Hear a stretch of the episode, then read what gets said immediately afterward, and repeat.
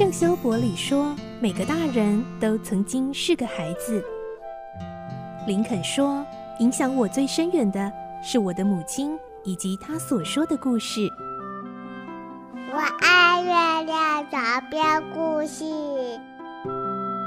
晚安，月亮床边故事。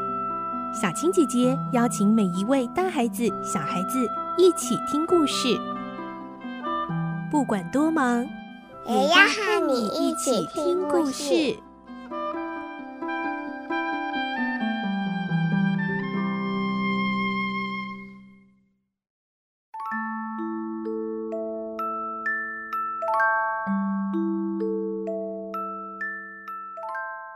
晚安，欢迎你和我们一起听故事。我是小青姐姐，今天我们来听《小公主》第二十四集的故事喽。我们会听到，在冰冷的夜晚，莎拉的阁楼突然来了一位访客，是雅美。莎拉成为女佣之后，就被命令不准跟同学交谈接触，所以呢，一直把莎拉当成最好朋友的雅美，不能再跟莎拉相处，其实心里一直很难受的。来听今天的故事。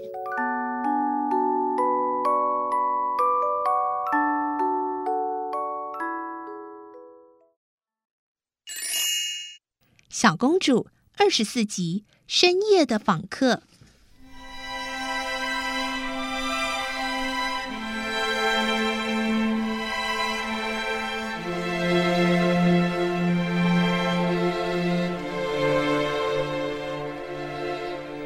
啊，雅美小姐，是你！莎拉惊讶的叫起来：“莎拉小姐，我可以进来吗？”雅美。你到我这里来，如果让其他人知道了，你会有麻烦的。嗯，没关系，我情愿被处罚。我是下了决心才来的。我有话要跟你说。雅美凝视莎拉的双眼，充满泪水。莎拉牵着她的手走进室内，然后关上门。莎拉小姐。雅美将烛台放在桌上后，紧紧地握住莎拉的手，说：“你是不是不喜欢我了？从前你对我那么好，近来为什么老是躲着我？”雅美的声音和以前一样纯真，双眸显得有些悲伤。莎拉觉得喉咙里涌上了热烘烘的东西。莎拉小姐，请告诉我，到底我做错什么？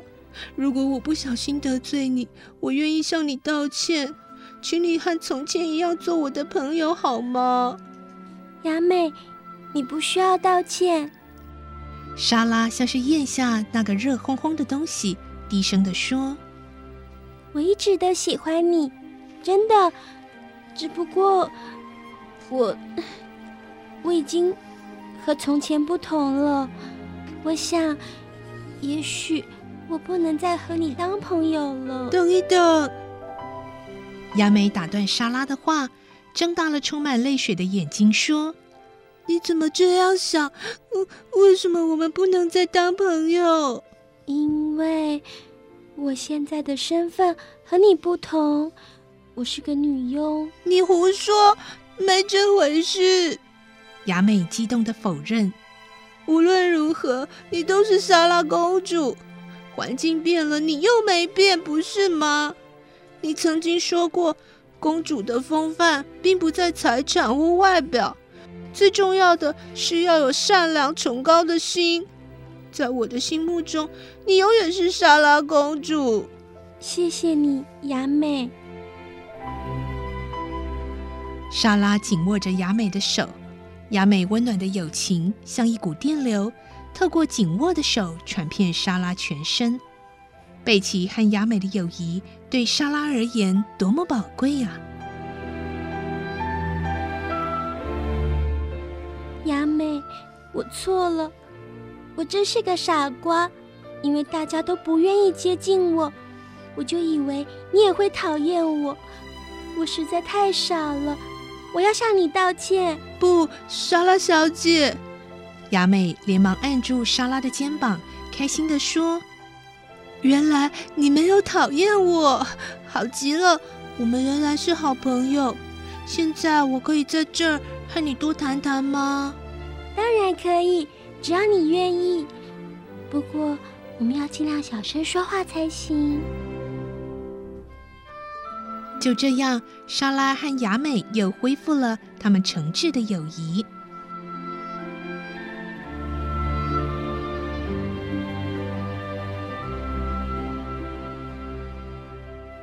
莎拉和雅美并肩坐在床边。你冷不冷？这个给你披着。雅美取下头上的红围巾，递给莎拉。没关系，这里从来不生火，我早已习惯了寒冷。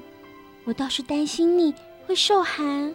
不会，我穿很多衣服，而且又长得胖，对我而言，冬天比夏天舒服多了。莎拉笑了。几个礼拜以来，这是他头一次这么开心。那么，我们一起披着好了。来，靠紧一点，就会温暖些。好，那样最好。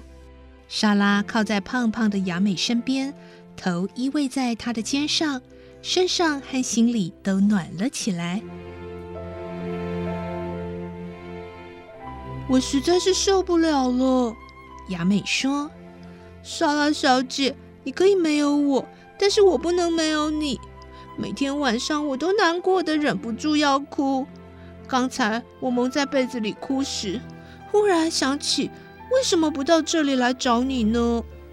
你太好了。”莎拉叹了口气说：“唉，我的个性太倔强，没办法像你这样率真。”我曾想过，必须遇到重大的变动，才能确认自己是不是好孩子。也许上帝就是要让我明白这件事，才会给我这些历练和磨难。也许是的，不过这种历练还真痛苦，可不是吗？也许这样也有好处，也许。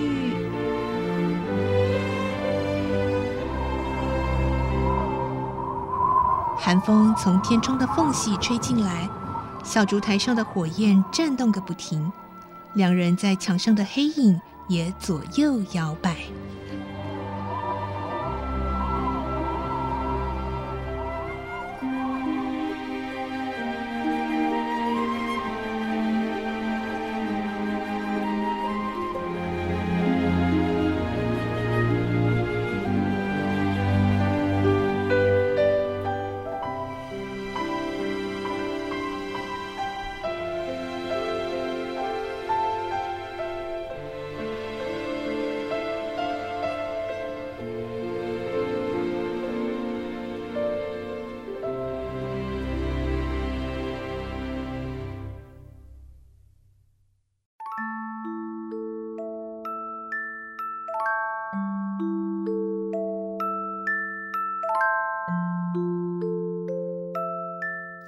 嗯在今天的故事里头，我们听到莎拉小小的阁楼里来了这位深夜的访客，是雅美带来了温暖的友谊呢。